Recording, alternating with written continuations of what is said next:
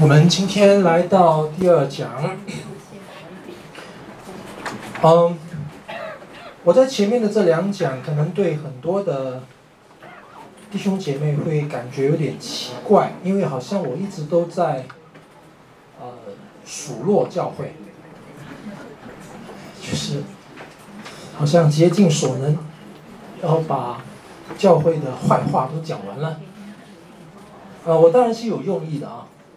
因为既然我的课名叫何必上教会，就是上个礼拜我已经说啊，不是上一堂课我们已经说过了啊，就是好像背后里面有一些的情绪，有一些的困扰，嗯，有一些的疑惑等等都好，所以我是从这个我们的感受的出发点来开启这个话题，所以我前面就会想方设法的。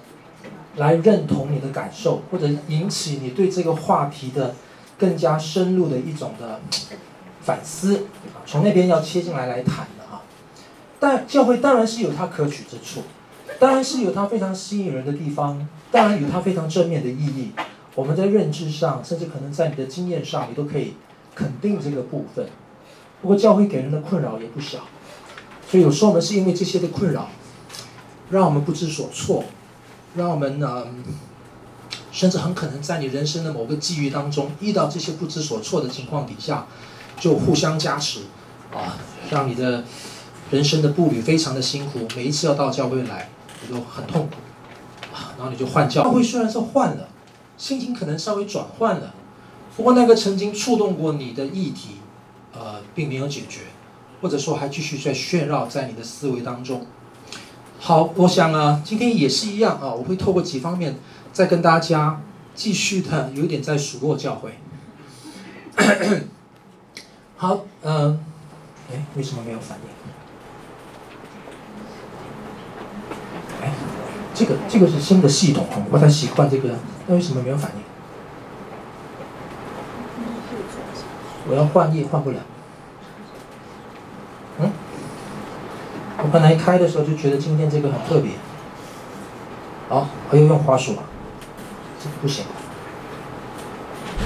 对，这个不行。好，嗯，我们上个礼拜已经有提到了几样啊，我特别提到了 Philip Yancey，啊，提到了 Simon Jones，他们在著书啊立立论的时候就有做一些分析了啊，他们从他们的角度，那我也上个礼拜稍微。很口语化的啊，稍微聊一聊我们弟兄姐妹的观感。那今天我们也可以从当下的角度上来整理一下下，就是当我们想到教会的弊端的时候，这些的现象是很多基督徒他们会感受得到的。啊，有两个有两个区块呢，是今天很多基督徒最直接的感受的部分，对于教会的观感啊，领袖这是很明显的一个区块。呃，觉得领袖的缺点非常的多，嗯，你去的里边多到，哎，就说来话长了。你可以想象到的很多的字眼都可以用在上面，不管是从领袖的个人道德上面的，啊、呃，缺失啊，有些在大教会里边，在美国大教会里边，啊，因为他们真的德高望重，哪怕是那么一小点的闪失啊，就会被放大，呃，甚至有些基督徒不觉得那是放大。觉得那是应该的，就是应该要去好好的把它说清楚，啊，觉得那个是，但是越说清楚的时候，自己也非常难受。呃，当然教会里边有时候不见得是领袖的道德问题，啊，很多时候我们看到领袖之间他们勾心斗角，啊，我们看到教会的领袖当中也有很多，呃，身为神的仆人哈，那但是却有很多很令人遗憾的事情，嗯，争风吃醋也好。或者是呃暂时欺人，啊倚老卖老，啊我们想到很多东西，我们听到很多的指控，对于教会的领袖有这个部分，啊还蛮多的啊还蛮多的，所以，诶比如说领袖当中，我们会看到很多时候他们会利用他们的职权做一些私人的事情，我们看到裙带关系，啊我们看很多东西我们可以看得出来，你你可能刚到教会你从来不这样觉得，但是你可能日子久了。呃，你看到这些东西多了，你心里就会很不舒服。肢体的部分也刚刚我说这两大块嘛，就是最明显的两大块。那肢体的部分就非常非常的多了，不可胜数了。呃，相信我要你列出来也是列的非常的多。嗯、哪怕是就是个性不合啦，然后一言不合啦，在小组里面我们可以看到各种各样的风貌，啊、各种各样的嫌隙啊。比如说教会是很讲爱心的嘛，啊，所以弟兄姐妹之间要讲爱心，小组里面要讲爱心哈。结果这种爱心呢，嗯，就被滥用了。你会发现到有人在利用这些东西，啊，那个环境，比如说小组里面有一个很每次话语权都是他拿去的啊，那你觉得说爱心爱心就不要让不要不要不要令他难堪，他既然要说给他多说，结果到久而久之那些怪咖就越来越多了，所以我们这种爱心培养了很多的怪咖，我们一直开始觉得说我们要学习怎么样包容，结果那个包容变成包庇了，那结果自己也承受不住了。啊，等等，呃，各种各样的问题，哪怕可能是不见得是教会生活的形态里面产生的嫌隙，很有可能都是自己私下个人生活中间，哦，某某弟兄，呃，他家里要装潢，他就介绍哪一个团契的什么什么，哎，结果去帮他做的时候就发现，哎，这个人不老实啊，等等之类的，或者他从中取利啦，还是怎么样，以为主内的，哎，后来就得到一个结论了，凡是主内的，千万不要跟他做生意啊。呃，千万不要呃跟他有什么关系，因为这个非常麻烦，跟钱有关的，跟这个利益有关的，就常常从这边就出现了。你发现看样子教会跟社团跟外面的机构跟学校的这些组织人间单位没有什么两样，除了我们这边会祷告会阿门会亲爱的天父，其他好像都一样。这两个东西其实对很多弟兄姐妹造成非常非常大的困扰啊，一直到今天仍然是这样。呃，这两个都是大课题啊。都是大课题，我不敢说我在我的课当中可以非常巨细靡遗跟大家谈，但是我希望可以拿出一些重点跟大家谈。呃，然后事工当然，呃，有很多基督徒他到教会日子久了，参加服事多了，他就发现这个部分也是对对他的困扰带来非常的大，可能理念不一样，做事的方法不同，施工之间部门跟部门之间，如果是一个比较大的教会，如果是小的教会也一样，虽然没有部门，但是人跟人之间因为。各自做各自的工作啊，分工分得非常清晰，合作的一点都不可能这样的情况出现，或者就是合作虽然是很被被标榜合作，但是合作被利用为不担责任，就反正都是合作了嘛，所以他该做的事他不做啊，等等这样的事情就会产生很多的冲突，在服事中间受伤的基督徒比比皆是，啊，神有可能坐在我们当中的，你旁边那个就是，又甚至就是你了，组织也一样，我们看到在教会里边的组织。小教会有小教会的组织，大教会有大教会的组织。我们也看到这些组织有时候跟世界的组织几乎是没有两样，甚至更糟糕。啊，我们看到组织的世俗化，我们看到组织里边的这种、呃、不近人情，或者是他的散漫都好。所有你可以在民间组织看得到的那些样貌，很可能可以在教会里面看得到。这些对很多基督徒来讲都是困扰。当然，当一个基督徒他对组织有感觉的时候，很可能他是当事者，他是已经参与各样的服事，但也可能他不一定是，他是旁观者，他就自认他旁观者清，或者说他觉得教会并没有让组织透明化，在很多的组织中间有很多的黑暗面等等等等之类的问题，确实是，这么一点都不用忌讳，他确实是在教会里面确实是如此。我们在讲这些事情的时候，你可以把它想象成是可能你以前的教会。可能你认识的教会，甚至你可以把它想象成信友堂，我一点都不忌讳，我们都要面对这些问题啊。目标，很多人在教会日子参加久了之后，发现教会很令他失望。所以我们也知道，很多教会他们有不同的文化，很多教会有不同的教会观，也因此产生不同的教会神学，也因此带来不同的教会使命。啊，有的教会，各位我们像台湾就有很多的声音嘛，啊，就认为有些教会只会搞政治。对吗？他们对政治非常的热衷，呃，你在外外观上感觉是这样，你可能不觉得，但是你真的有一天有机会去参加他们的崇拜，坐在底下听他们的传道人讲道，你发现那个传道人上去只有前面的一分钟念了两节经文，后面都没有再讲圣经。有有参加过这样的教会吗？哦，没有哈，没有是好的啦，确实是有的，曾经有过这样的，呃，还蛮多的，就是。他可能志不在那个圣经了，啊，他会有很多的很多的，这个教会的目标可能失焦了。当然，有些可能过于外向的时候呢，他是失焦；但是过于内敛的时候，只只能够往里边看的时候，那也是一个失焦。一天到晚就只有自己，那也是莫名其妙。所以这些东西都会造成这个弊端。从当下的角度来看啊，那，不是这个，所以，如果从经文的角度来看的话，圣经里面难道没有说教会的坏话吗？哦，可多了。那我们呃上一季的时候啊，上一季的时候我们在看哥林多前书，公长老带我们看哥林多前书的时候，呃，我们确实我我不我不太确定长老他是怎么样来查那个经哈，怎么样来看哥林多前书。如果你呃纵观哈，很快的这样浏览一下哥林多前书，你就发现到这些都是教会里面的问题，这些问题都可以让人非常失望，都可以使人伤心，呃，都可以让人离开教会，都能让人。换教会，如果用今天的话来说啊，呃，哥林多前书你一到十六章整整整本书下来，你看领袖问题，刚才我们讲领袖问题对吗？你看哥林多教会就典型的领袖问题了，第一到第四章。各位粉丝文化不是只有我们今天有的，啊，自有人自自人类的这个社群生活以来哈，粉丝文化就存在，啊，谁谁我是谁的粉啊？呃，当时也是这样。我是保罗的粉啊，我是彼得的粉，啊，就是他们在追随不同的领袖，有领袖魅力，啊，管他是什么魅力，就会有不同的跟从者，啊，这看样子这个问题一直在，一直没有消失过啊，哪怕在最所谓的属灵成功、健康的教会里边，我们从来没有一刻可以避免这种的试探，或者说这种的倾向。啊，哥林多教会里边的这个问题是很严重的问题。你看他一到四章这边，他在那边不断的在处理这个问题。全本书的开头啊，啊，当然中间他去继续很多不同的问题嘛。第五章讲到淫乱啊，娶继母为妻的问题等等等等。这中间里面牵连到道德，它会成为一个议题。它不单只是那个事件发生的问题，是那个事件发生了以后你怎么处理的问题。那有人就觉得说，嗯，可能这个东西就不用那样处理。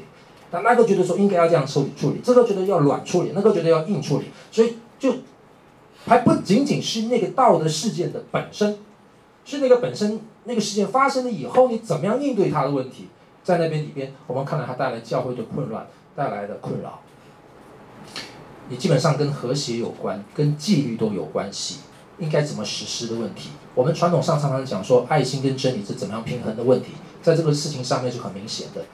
真敬真颂，他们在第六章的时候，他们就是因为，啊、呃，生哥林多城是一个大城，里边很多做做生意的人，不管是犹太人，犹太人做生意超厉害的啊，历史上都是这样。那当然，希腊人当当中也都有生意人，罗马人他们当中都有，他们可能在生意上面的往来，又可能是因为生活关系里边的一些枝节问题，他们就闹了意见，或者说要争利益，到了地步发现发觉教会似乎并没有啊，有可能爱心讲太多了嘛，啊，不太去处理的时候，他们就到。教外里边去处理这个事情，去争竞，去争权益的问题，你发现这个问题就是刚才我讲的肢体之间的问题都相关的，啊，圣经里面讲了很多啊，一点都不忌讳，啊，婚姻的问题，当时他们也面对这个问题，内部里边教会的这个呃族群当中有不同形态的人啊，那在那个社会文化里边，他们面对婚姻的问题，不单是身份的问题，还牵连到。你的单身问题啊，独身的问题等等都会有，在这第七章里面都有讨论到。那对对我们今天来讲，婚姻的问题是一个大问题，不是吗？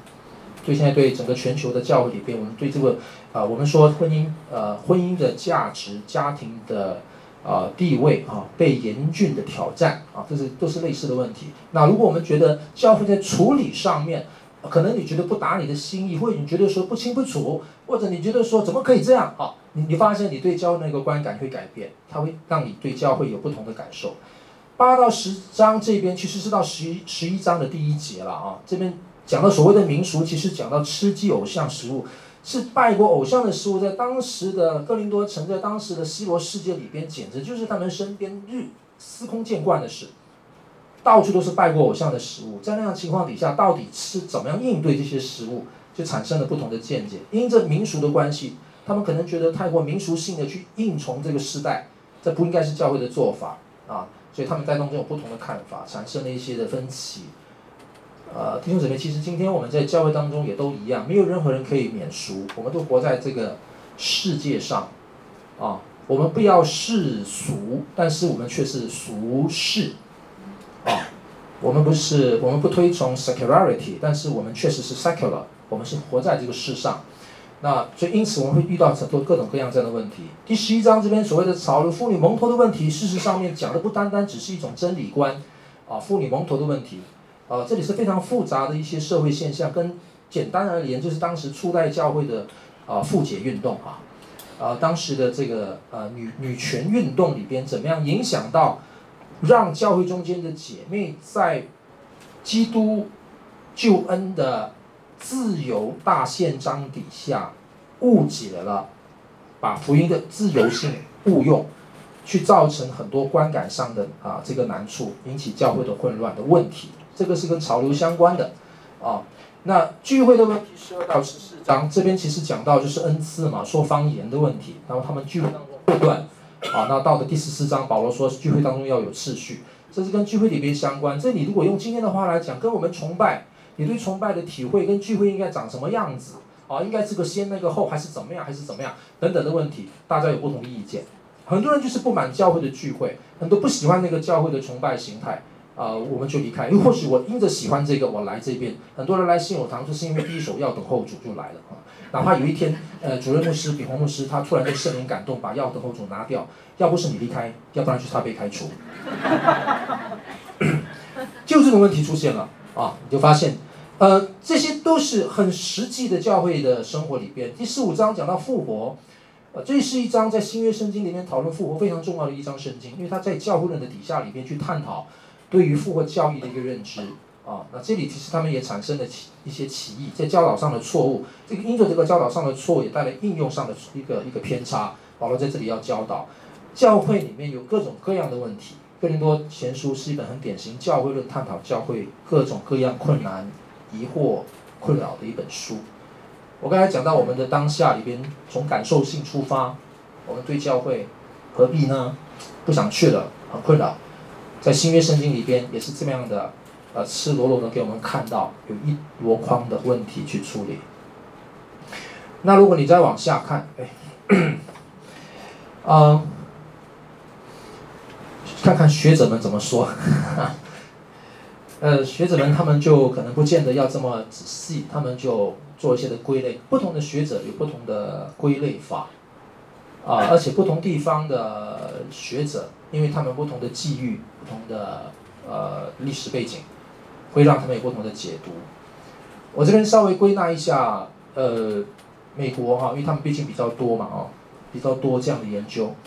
他们从站在美国的这样的文化里边，那我觉得也很有代表性啊。因为其实像台湾也基本上是从美的啊。我们呃在，其实台湾什么都从，他们是实用主义者，谁成功谁厉害就从谁这样啊。崇韩啊，从哪里哈什么哈什么都是台湾也很会这个啊。那 呃，但是从毕竟我们呃亚洲的基督教，我们跟西方还是非常靠近，那个那个根源在那边啊。在西方宣教师的努力之下，福音到我们到来华嘛，所以我们在很多的根源上面还是有呼应的地方。那当然再加上所谓的全球化啊，很多的这个理念也好，做事的方式也好，你你看看，几乎第一时间当这个英美那边有好的文章出现的时候，我们就抢时间来翻译嘛。啊所以在这个部分上面，我们是蛮近的。你可以说是一种文化的交流底下的成果，你也可以说，呃，这是一个呃很自然的一个学习心态啊。这中间里面还是需要反思。他们就给出了四个方面，我提的第一个方面叫做个人主义啊，就是呃教会的这个部分，呃，是很深刻的。你会发现到什么叫个人主义？呃，就是整个的文化主轴的里面啊。会有一种观念认为达至成功是一种个人的修为嘛？啊，其实不单是现代的，我们其实在各各个家庭里面，包括华人的我们的成长文化当中也是这样的啊，就是你要亲力亲为啊，没有人能够代替你啊。我们学车要到了，小孩子读书嘛，老师就跟他讲说，这没有人能够代替你啊，你自己要努力，你自己要一份耕耘就一分收获。所以这种独立自主啊，超越相互依赖啊，成为一种文化的偏见啊。这个特特放在教会的神学里面谈的时候，它是一个很要命的一个一个很致命的一一个点啊，就是个人主义非常的强。当你这个人主义，你可以把这个人主义呢，历史历代里边个人主义从来没有缺过。如果我们回到创世纪，我们回到居文神学里面来探讨，其实个人主义就是罪的本质，罪的最深层面就是个人嘛，就是自私。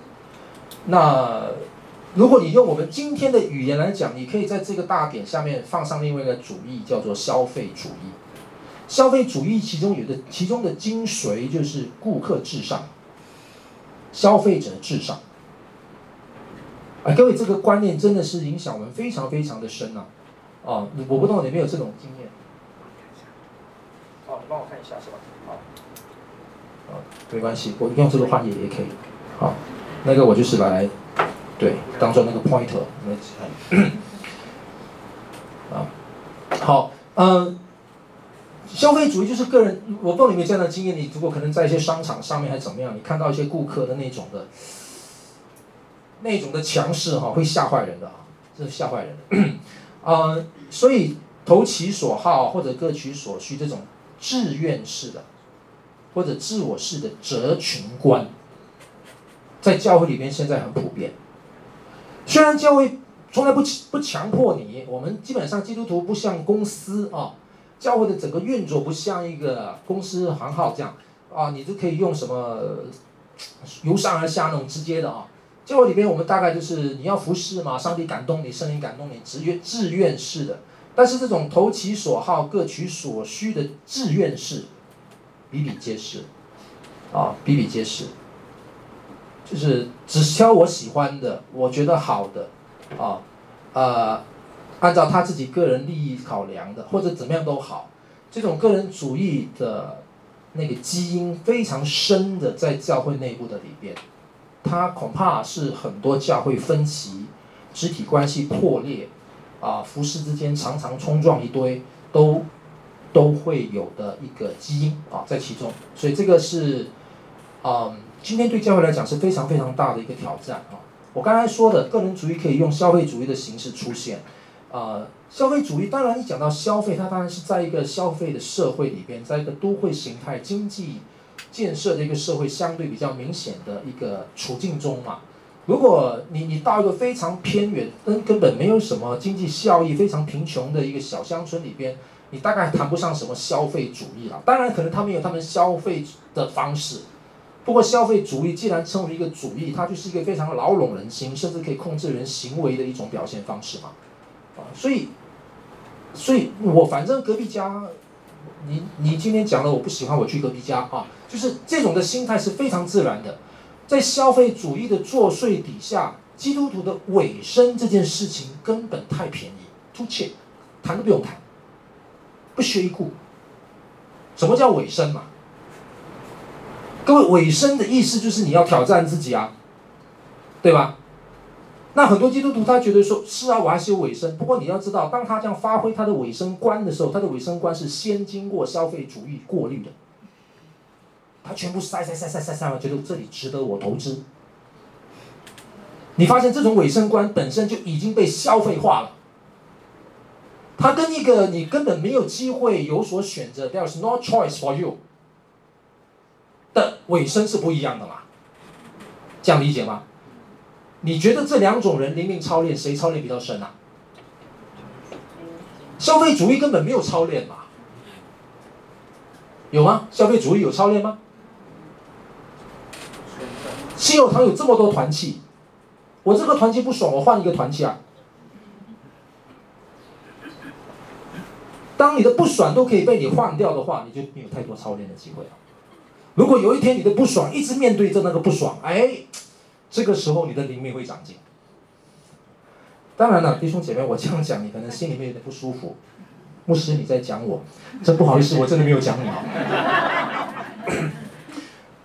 个人主义已经是非常，就是根本是无孔不入了，现在已经是蛮蛮自然在我们当中的啊，非常自然。各位我在说哈，我你看我这两堂课，如果跟你很不舒服，我的用意真的是希望我们一起想更深一层。我自己讲我也不舒服，我也讲我自己，我也有这个心态。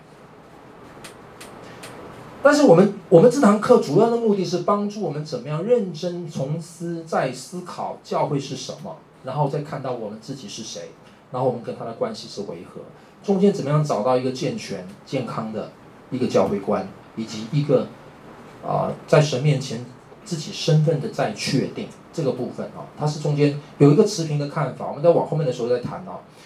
这个主义底下带出来的私有形式，跟这个很相像，但它它展现在另外一个层面，就是职场跟公共的事务这两个一刀切了。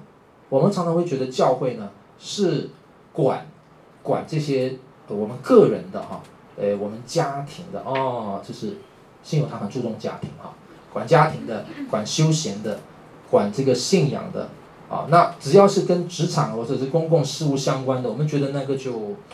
哎，那个不是太重要，那个那个自自己找方法，自己想办法解决。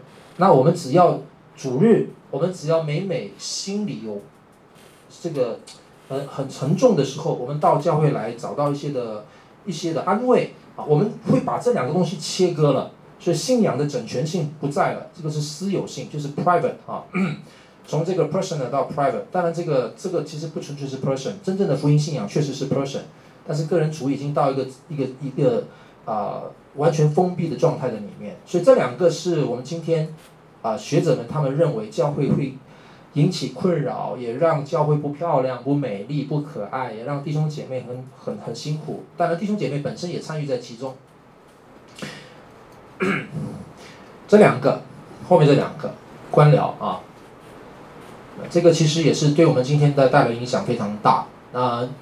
如果你在，只要你是在稍微城市化、都市化的地方，哪怕你的那个教会的 size 啊，人员多或者少，大概跟这个都会有关系啊。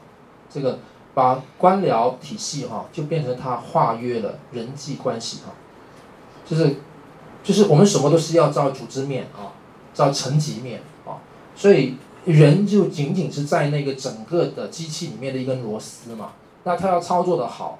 他就是只要好好的在他的位置上就好了。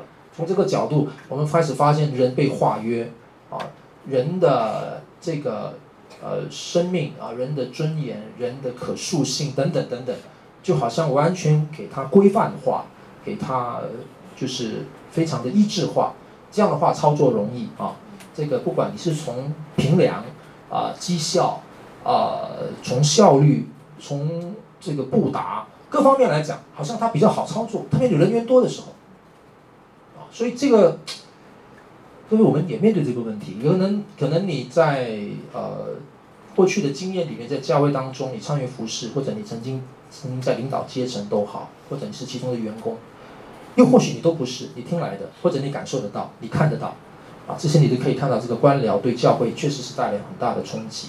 那各位，其实这个官僚文化呢，事实上在过去几十年，甚至我要说，这不是整百年来，更准确的说，在教会历史的里面，它往往是灵恩运动的动因。啊，灵恩运动的动因是说，每每当教会太过制度化、太过官僚化的时候，就会有一般的弟兄姐妹跳出来啊，觉得说我们这个东西真的是太，呃，太太建制了。没有灵活性，所以他们要追求圣灵啊，所以这个东西会跟那个这个灵恩运动有相呼应的地方。当然有意思的是，灵恩运动走走走走到后面，它本身也变成另外一种官僚，啊，也会有啊。这个我们细节的部分读教会历史就会就会就会显示出来。这个部分当然是很大的一个问题啊。这个 proclaim 啊跟这个 practice 这两个 P 啊没有一致，啊。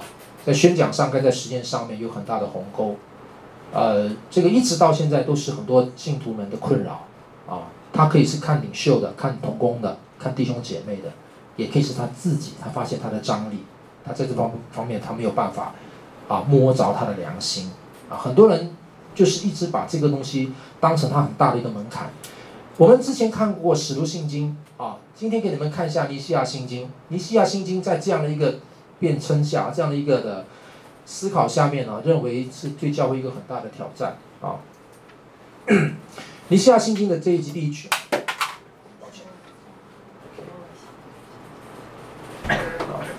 好，我信独一神圣大公使徒的教会，它比使徒信经多了一个形容，哦，使徒信经说我信圣而公之教会嘛，然后下面我信圣徒相通。使徒信经是这个，使徒信经啊，对不起，尼西亚信经比使徒信经更早一些些啊。I I 它的那个定格，I believe in one holy Catholic and Apostolic Church。啊，所以学者们说，其实今天教会带来的困扰就是这几个困扰了。啊，独一吗？啊，五花八门的派系啊。圣洁吗？罪人的集中营。啊，才不是蒙恩的，是真的是罪人的集中营。啊，呃，大公吗？利己主义啊，山头山寨主义哈。使徒吗？是啦，会说啦，不过它只是一种屈就于实用主义下的低迷历史感，好让自己有一点点历史脉络哈。事实上面管他谁是使徒呢？重要的是今天我是使徒，所以这个这个就是啊，今天很多的教会也面对这些的困扰。好，各位，我讲了这三大段哦，从当下的一些感知整理，从啊这个。呃，圣经里边更多前书的，呃，从这个学者们的一些分析，我最后呢，我觉得要谈一谈年轻人。教会不谈年轻人真的是很可惜的。我们要谈一下年轻人，年轻人是我们的关注。今天在我这堂课当中，大概没有年轻人。哎，对不起，都他不是年轻人。我等下要讲的是真正的十五岁以下，啊，就是年轻人、青少年，啊，他们是怎么样看待的？各位，事实上已经越来越多的教会学者，包括教会的牧者，包括家长们，我们也也知道了，我们年轻人他们的教会生活不容易，他面对的挑战非常的大。你面对挑战是有的，他的挑战一点都不比你轻。那他们怎么想的呢？我下面要用一个非常有学术，也非常是，呃，有权威的一个研究，叫做 Banner Group。那当然，他在美国是一个非常有权威的研究啊，巴纳集团。那这个研究，他们从二零一零年一直做到二零一五年，是一个横跨横跨五年的一个一个研究计划啊。他们招揽了八个国家一起共同参与啊。那，这个这个计划，他们的一个目标呢，是要找出那些曾经去教会，很可能是从教会长大的，从小在教会长大的，啊，十五岁以后呢，他们就渐渐就离开教会的这些年轻人。那根据他们的统计，大约有五十九个 percentage 百分比啊。很高呢，哦，五十九个 percentage，你想象一下，我们的青少崇拜里面那些人，他们离开高中以后，有五十个八仙不来教会，恐怖恐怖恐怖啊！但是可能没有人，我们可能不注意到这个部分，我们觉得那很自然啊。那这些人当中离开的有些是长期都不愿意回到教会，甚至他们也表白表达说，他们就不愿意再回到教会了。他们提出的下面有六个观察啊，他们觉得这是六个东西是让他们很窒息的。那我刚才前面的东西有学者的，有些是当然学的就是老学者哈，有些是我们的观感当中啊。那我现在就透过年轻人的角度，我们来想这个问题。教会的限制特别的多，啊，很不用他不用调查调查，你都知道他原因是肯定是原因之一了啊。那教会把他们平常做的事情以及教会外的事呢，都把它妖魔化了啊。然后教会并没有考虑到现今时代的一些状况，不够了解他们。举凡跟他们相关或者他们喜好的东西，我们大概都想方设法妖魔，大家字眼，你把它妖魔化。他们打电动打太多，他就会用这个字眼来看你，来诠释你了，啊，所以这个是他们觉得教会的限制过多。各位为什么会这样子呢？你有想过吗？何必上教会？确实，如果教会给人的感觉是限制特多的话，我何必去教会呢？谁不喜欢限制啊？当然了，我们可以说基督徒是自由的。啊！但是我们的孩子不这样觉得。每次当你讲这句话的话，他心里面就不阿门。这个值得反思的，对不对？啊，那对。呃，第二个是对基督的信仰的经历不多，哎，这个也真的非常值得我们反省啊。呃，这个 Barna Group 透过这个研究，哦，我刚才说过，这个研究是一个很大的研究啊。呃，教会无聊啊。这个信仰跟我没有关系啊，不管是跟我的课业，或者他们刚刚初入社会吧，这些年轻人就开始工作嘛，就开始工作，各样的忙碌，然后各种各样的呃职场关系啦，啊、啊、交友恋爱啦等等各方面啊，他们感觉到教会好像跟他没有关系哈，也不是他的兴趣，教会的这些话题都好啊等等之类的，教会的关怀可能跟他没有关系，啊不清楚圣经在讲什么，八千 percentage 蛮高的，这也是我们今天的的问题哈。这问题怎么面对这些的青少年，他们对圣经的胃口，呃，而且他们可能有胃口，恐怕是被我们弄坏了。哎，那五分之一从来没有在教会当中经历过上帝啊，这个是经过调查里边，他这个调查主要的目标是要去探讨十五岁左右以后的这些青年人，但是他调查的对象有青年人本身，有家长，有青少工作者等等的，有些牧者。综合性的一个调查啊，做一个整理，里面得出来的一个结果。它细部的那些田野的那个细部的呃 statistic 我没有看到，我看到是这些的啊、呃、论据的报告。各位，这值得我们思考啊。好，认为基督教跟科学互相抵触啊。各位我在说哈，Barna Group 他们在美国嘛，啊，基本上在美国，呃，他们呃结合的几个国家里边，大概都比较是西方的啊。那这个是一个。很实在的问题，美国这个部分是非常鲜明。那我不晓得台湾，台湾可能对这个不太有兴趣啊。在美国这个部分是很鲜明的，所谓的这个基督教创造论跟所谓的演化论啊，科学演化论等等的问题的辩论，所以造成他们其实呃这些的年轻人，他们觉得基督徒认为自己知道一切的答案太不自信。各位，我真的觉得呃，如果我们身为基督徒啊，给这个世界给年轻人这种感觉，挺遗憾的。挺遗憾的，我们一直想方设法要帮助我们的孩子建立他们对信仰的信心，对上帝的信心。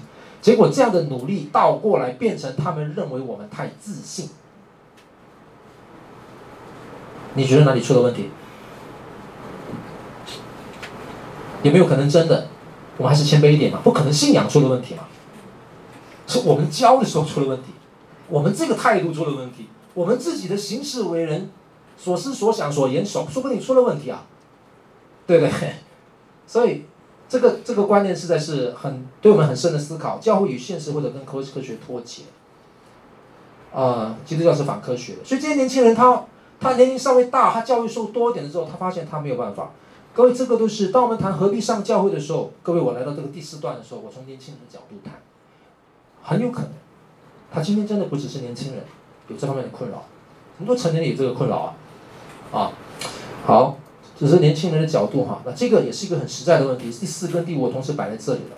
对性，对性的议题啊，太过简化，这只能够是批判。啊，啊，有些这些人说在教会中间被人指指点点，他很可能真的自己曾经在老师、在辅导、在长辈的眼中，他可能犯过错。啊，然后他从此以后发现他根本没有立足的余地了。他完全没有立足的余地，啊、然后教会里面讲的东西呢，完全完，他觉得你在讲什么？你根本是在过时了啊，那一套等等之类，这个各位，这个这个我觉得很台湾啊，不是吗？非常台湾啊，这是教会的挑战，这是今天也造成很多弟兄姐妹，年轻的弟兄姐妹们，我们亲爱的弟兄这些小弟弟小妹妹们，他们可能有的困扰。我们是不是要为他们想这个问题呢？啊，不喜欢基督教的排外性啊，这边二十九八先说教会害怕其他宗教信仰。你看年轻人这样想呢，他们认为我们基督徒害怕其他宗教信仰呢。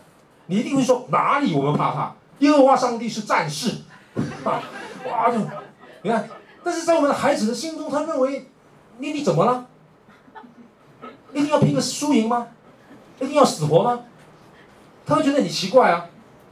为什么我们不能好好讲话呢？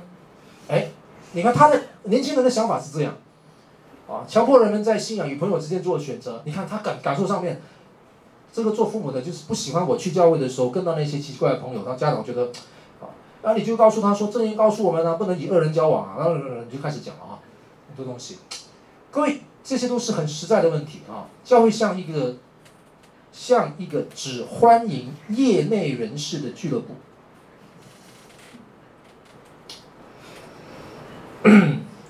如果你稍微懂一懂基督教术语的，你进来的话，你很快就融入，你很快被欢迎。如果你对基督教术语一点都不了解的，你进来的时候，你的你的话大多都是讲都讲华语，但是你的是另外一个世界的话，你被欢迎的程度相对是比较低的，大家对你的笑脸应该是比较少的。所以呢，教会在这些年轻人心中，它就是一个业内人士的俱乐部。哇，所以我觉得年轻人他们的回应是值得我们好好深思的啊。当然，最后一个跟这个是相关的了。这个跟圣经是相关的，教会对怀疑信仰的人不友善。各位怀疑信仰的人，不见得是不信主的年轻人，他可以是从小长大的教会小孩。年轻人会好问问题，但是我们对他们不友善。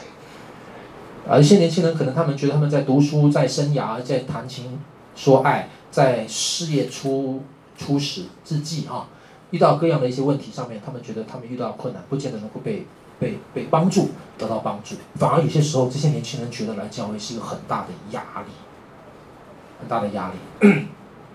这些都是在 Banner 底下告诉我们种种的因素，使到这些人他们对教会没有好感，他们离开了。啊，各位，我们这两个礼拜一直不断在数落教会，不懂你会不会心里太沉闷啊？太太沉了，觉得乌云密布。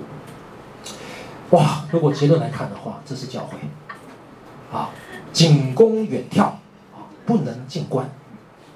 下面那句就是呢，初恋甜蜜啊，日久必伤。这就是教会，好像没有人敢反对呢。这种的经验几乎可以完全 identical 对等于你的经验或者你旁边的人的经验呢。好，远看非常好看，哦，看多的见证，哇，非常好。但如果只要你一投入的时候，你靠靠近一点的话，哇，就各种的丑丑态百出啊！啊，各位，真的是这样吗？真的是这样吗？啊，当然我们知道不是了啊，我们知道怎么样去处理这个问题。当我们会前面遇到这种各种各样的，哪怕它来自于我们的日常，哪怕它来自于圣经的描述，哪怕它来自于学者的研究，哪怕它来自于啊我们的小孩、年轻人的感受，哈等等这些，它至终到最后还是会来到一个问题嘛？何谓教会嘛？各位，如果当我们会对教会失望，就表示说我们对教会是有期待的。那如果我们说我们对教会有期待的话，请问你对教会的期待是什么？那第二个问题是你对教会的期待公平吗？可能你会心想说，这个没有公平不公平的问题，因为教会够大，教会是神的家，所以呢，既然神是神，神的家就永远不怕期待。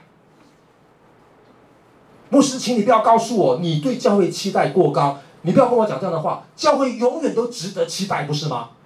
你会这样讲啊？哎，你你会这样讲吗？教会都永远值得期待啊，怎么会过高呢？上帝有过高的吗？你认为呢？这真的很有趣啊！我常常，如果你的汽车，我上面讲过很多次，如果你的汽车上面刻了那个贴上了一个标签，一只鱼的标签，你都知道鱼是基督徒吗？对不对？耶稣基督上帝的儿子，就那个希腊文那个鱼哈，你在你刻一个鱼。你开车碰撞到一个一辆一辆一辆车，他回头一看，他本来没有什么事情，看到你上面刻了一个鱼，哦，他对你就开始不一样了。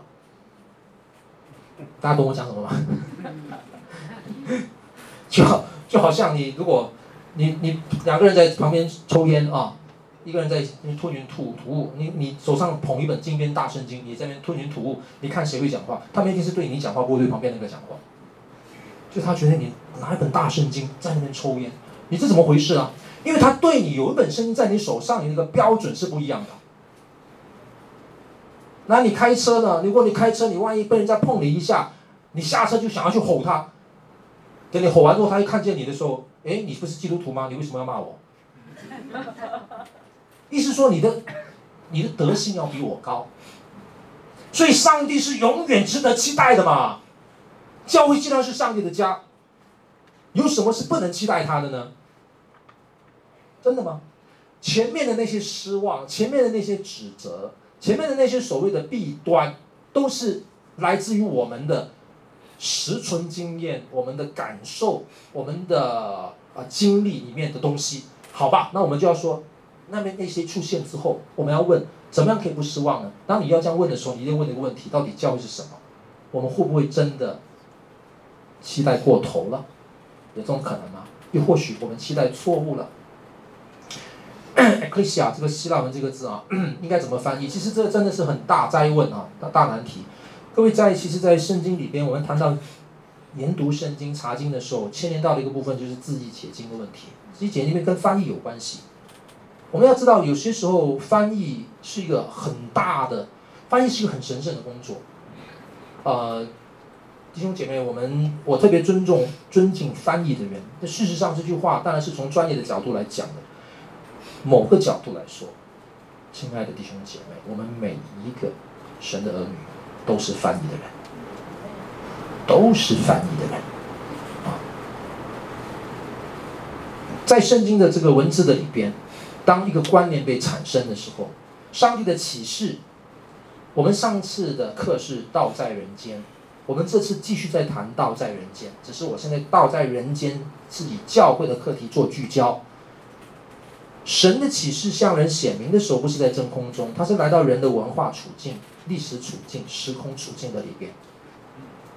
当他要把他的意思跟我们说的时候，他会用我们原来的文字嘛？哦，旧约的希伯来文，新约的希腊文，所以有些时候不见得人间的文字是那么好的承载上帝的心意的。所以你会发现到，有时候神的圣灵启示透过圣经的作者写下的时候呢，有时候圣经作者他会自创一个字，有时候呢他就直接沿用的当时代直接在他们的语言文化处境的字，不过在用的时候呢，他稍微可能要去做说明，把那个字的意义更加的丰富，或者更加的去更新那个字的意义，这种情况会出现。教会这个字也是一个这样的字，这个希腊文这个字当时其实不只是用在教会，它不是教会的专有名词。他在希腊希罗世世界的时候呢，这个字可以用很多广义的使用，不管是在可能公会里边，或者在罗马的议庭里面、议会的当中，三五成群在那里开会的时候，也可以被称为 ecclesia。当然，到了新约的时候，这个字拿来形容教会，但是它变成要做了一些说明。这个字真的也不容易翻译，在英文圣圣经我们知道 Tyndale 作为英文的这个开山鼻鼻祖，英文圣经的开山鼻祖，他在翻译圣经的时候呢。他基本上把所有这个 ecclesia 这个希腊文这个字翻成 congregation，而不是用 church。今天我们英文里面教会就是 church，已经很普遍了。但是其实最原初的英文翻译的时候，把 ecclesia 翻译成 congregation，这个其实是比较有会众的概念，会众的概念。我们信友堂第一堂、第二堂、第三堂崇拜，我们有三个 congregations 啊。所以其实这个概念可能会更好一点的，但是后来 AV 哈这个 Authorized Version，AV 它的翻译它就几乎把所有丁道尔翻译的 congregation 改成用 church，从此以后 church 这个字在英文世界里边就发扬光大。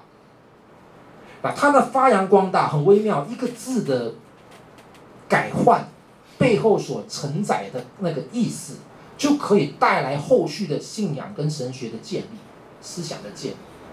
啊以及行为的反应，它改换成这个之后呢，这个意思它非常广泛了。church 这个字非常广泛，它可以只是一栋建筑。事实上面，它常常被人认为是一栋建筑。好像这个，你看英国街头上的平民，只要你跟人街头你的 church，church 他就想到建筑物，很单纯就想到建筑物。好，那 church 这个字可以指会众，可以指宗派，可以指长执行政等等。包括可以宇宙性的 universal 的一个概念，universal church 的概念，就是它不是一个肉眼看得到的，所以这个字的意义很广泛，但是它的普及意义，就是它比较通俗的意义，在一般人的概念的里边，它就是一栋建筑物，就是一栋建筑物。那乃至于这样的一个用法，它不但只在教会界内，它在普遍的英文世界的里边，乃至于到后来的宣教运动。到中国来，我们的翻译等等都好，你发觉都都会牵连到背后那个思想影响我们。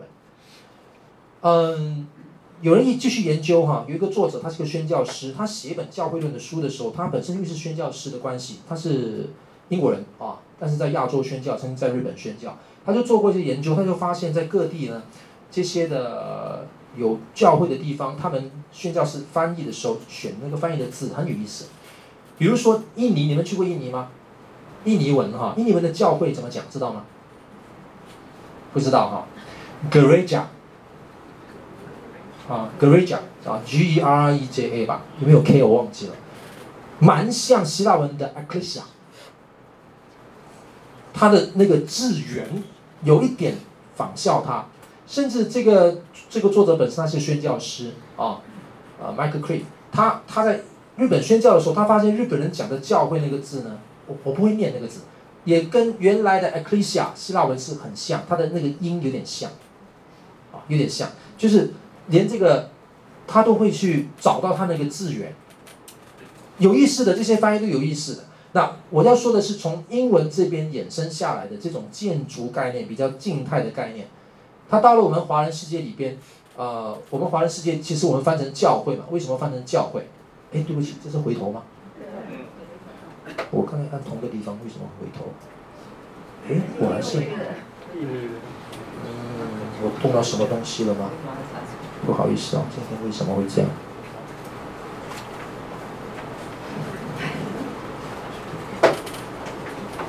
怎么往下走啊？下一张在哪里？下下一章。应该可以的，我看。对了，好，好，我们中文翻译，我先讲一下，中文翻译教会嘛，对不对？Ecclesia 为什么翻译成教会？各位，你有想过吗？我们很自然而然就接受他这个翻译了。啊，其实这中间里面。有着我们中国文化的因因素的，哦，他就教会，他有点是教导啊协会的那种概念，啊，就好像有一个人站在上面，然后下面人在那边听，这是他们刻板的印象。他们可能透过西方的宣教运动、西方的宣教史，看到教会的生态，他们去要翻译这个字的时候，啊，教会 （church） 叫做教会，就一个人站在上面讲，下面那边听，啊，这个教导的那个当然有点有点。这个孔子的这个这个这个这个教教育的这个概念蛮深的，都好，但是最主要我回到这个英文的这个表达里边，你可以看得到呢，真正在这个听到了翻译 congregation 这个字啊，其实在更早的圣经，就从旧约到了新约的时候，耶稣基督的时代用的是其实是译本的圣经，其实是译本的圣经就是希伯来文圣经的希腊文翻译，这样懂吗？就是。耶稣基督他在读旧约的时候，他手上读的那个旧约啊，旧约本来是希伯来文写的嘛，但是手上读的那个旧约是希腊文版本，所以当时的希腊文版本呢，ecclesia 这个字，它是在对应旧约的什么字呢？对应旧约这个字，全会众，assembly 或者是 congregation。所以真正追溯回去教会啊，我的重点在下面哈，真正追溯回去教会最关键的。哎，又回去了，为什么这样？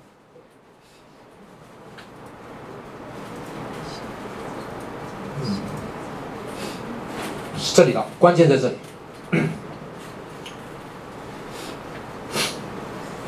其实我们把教会想成很呆板，你知道这个每次讲到 church，他就好像一群的人乖乖的坐在那个长凳、长长长椅子上面。呃，我们信友堂真的就长椅子吧？哎。但是旧约呢，却给教会这个字完全不同的味道哈，是旷野的会，它是全会众，是充满活力的啊，是一群不断前进的人。但是他们在会幕里边，他们是不断前进的，连会幕都可以动的啊，啊，一同迈向荣耀的目的地啊，他们惊心动魄的离开埃及，到西乃山朝见招他们的主，他们蒙招追随他。经过旷野，进入应许之地。教会的概念是非常的 dynamic，非常的动态的。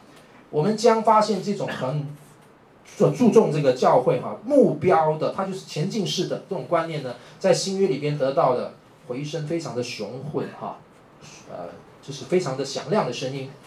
然后呢，整个关键在这里啊，啊。我很喜欢这个学者哈，Leslie，他已经过世了啊，Newbigin，他讲了一句话啊，教会是一群追随神的人，啊，真的不要把它想成教堂啊，是追随神的人，他不断的前进着，啊，奔向地极，恳求世人与神和好，他又同时奔向时间之中，迎见他那使万物合一的主，啊，所以教会是非常动态的。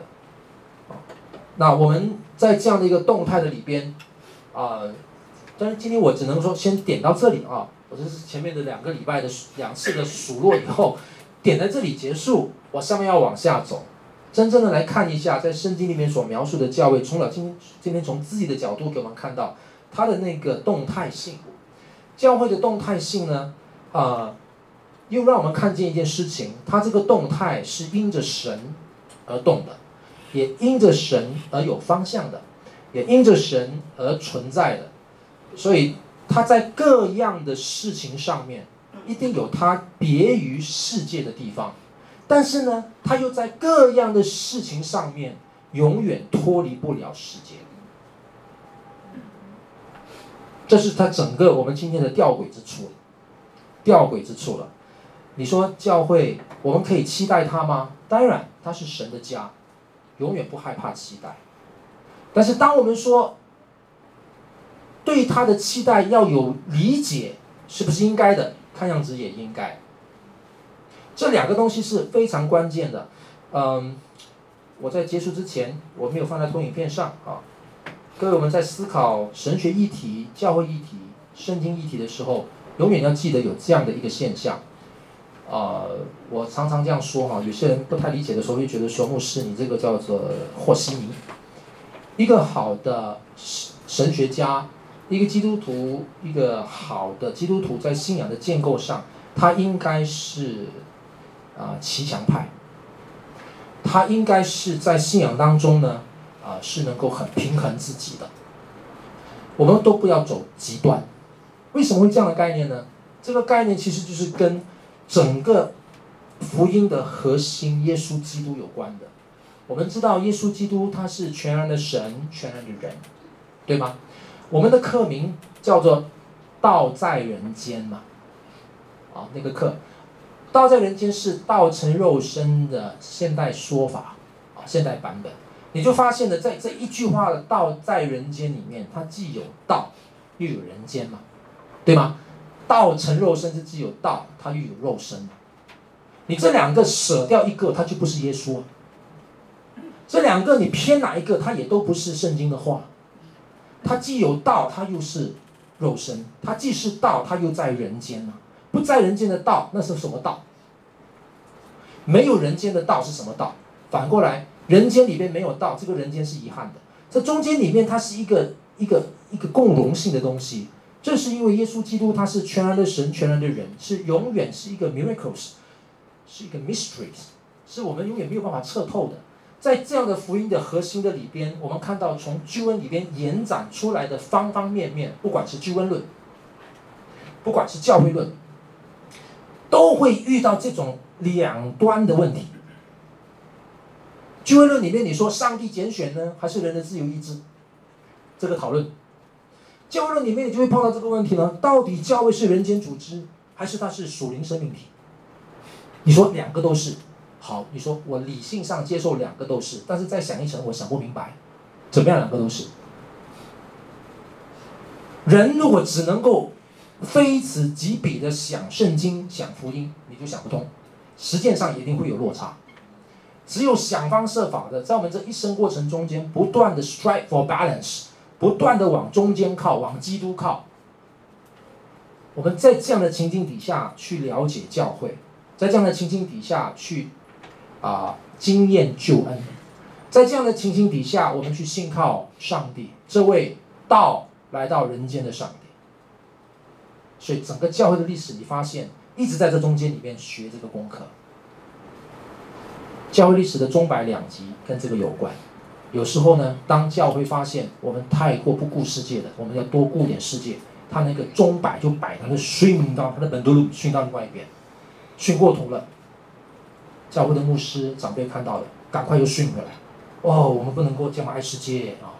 回到教会里面就不顾世界，一直摆来摆去，这种情况会出现。教会也一样。所以因此，你问对教会的期待。难道真的是无限上纲吗？看样子不太适合。你要很认真的想，究竟上帝对教会的心意是什么？教会对我的心意是什么？从这个角度，我们来学习过教会生活。从这个角度反思以后，你不见得不会再问何必上教会。不过，当你问的时候，他这个问法就不是消极的了。愿神帮助我们。我们今天到这里，谢谢大家。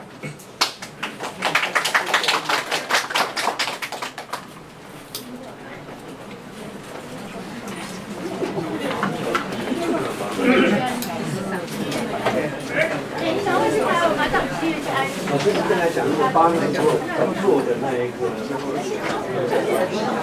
因为他都是在富裕国家做的。对对，所以我在想，就是刚才看出这样他们的做法就是那成长的很快，那成长的很快，因为今天觉得。